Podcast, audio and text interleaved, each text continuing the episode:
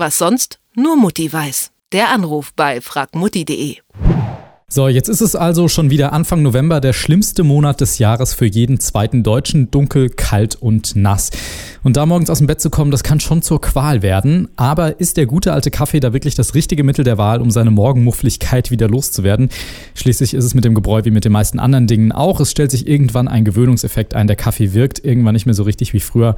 Und wir würden gerne Alternativen finden, zusammen mit Bernhard Finkbeiner von fragmutti.de. Wie sieht's denn bei dir aus? Bist du auch eher Morgenmuffel oder sprintest du quasi morgens aus dem Bett? Also ich glaube, ich liege irgendwo dazwischen. Also ich komme in der Regel ganz gut aus den Federn, aber mit Sprint ist es bei mir ganz sicher nicht. Alles klar.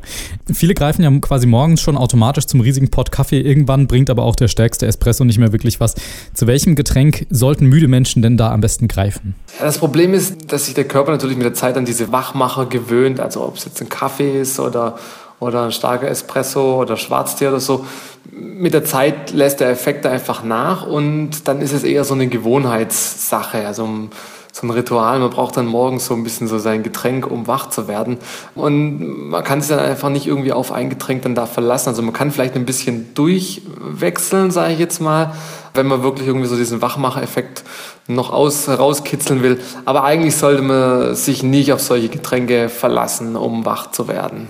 Das heißt, man kann da auch nicht einfach äh, substituieren sozusagen durch Schwarztee, Matcha, Mate oder sowas. Nee, das, das kann man eigentlich nicht machen. Also der Effekt ist irgendwann immer der gleiche. Okay. Es gibt ja neben solchen Wachmachern zum Trinken auch andere Tipps. Zum Beispiel äh, empfehlen manche, man sollte doch morgens eine kleine Runde joggen gehen, um aus dem Bett zu kommen. Für mich wäre das eher, äh, hätte das den gegenteiligen Effekt sozusagen. Ich würde da, glaube ich, noch länger äh, liegen bleiben. Aber wie sieht es denn aus? Kann das was bringen?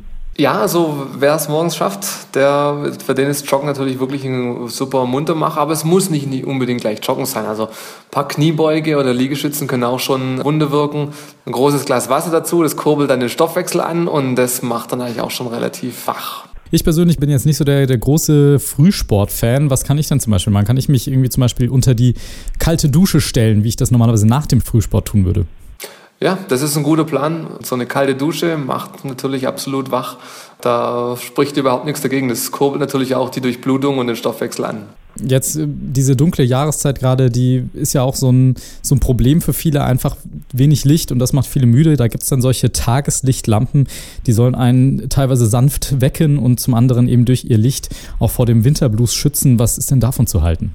Ah, das ist richtig. Also diese Tageslichtlampen helfen tatsächlich in der, in der dunklen Jahreszeit. Also man kommt besser in Schwung. Man, ähm, der Körper wird einfach mehr Licht ausgesetzt und das, der Körper braucht einfach das Licht, um wach und fit zu werden oder auch um die Konzentration zu steigern. Oder halt auch dann so diesen Winterblues. Also jetzt gerade im Herbst geht es dann wieder los, so diese Herbstdepression so ein bisschen, dass man einfach so ein bisschen neben der Spur ist und niedergeschlagen ist. Da helfen solche Tageslichtlampen tatsächlich. Allerdings muss man da schon auch eine Weile sich diesem Licht aussetzen. Also muss man schon irgendwie regelmäßig anmachen. Was auch eine gute Möglichkeit ist, Tage, an denen es doch mal schön ist jetzt im, im Herbst, dann diese nutzen und eben dann möglichst da rauszugehen und in der Sonne einen Spaziergang zu machen. Das hilft natürlich auch. Oder einfach ein schöner Urlaub im Süden. Oder das, genau. Wie sieht es denn aus? Kann man denn, äh, wenn man jetzt zum Beispiel abends noch Zeit hat, kann man sich irgendwie vorbereiten? Kann man irgendwas tun, damit man am nächsten Morgen irgendwie halbwegs besser rauskommt? Ja, da gibt es eine Sache, man kann rechtzeitig ins Bett gehen abends. Der Körper braucht einfach seine sieben bis acht Stunden Schlaf und die sollte man ihm auch geben.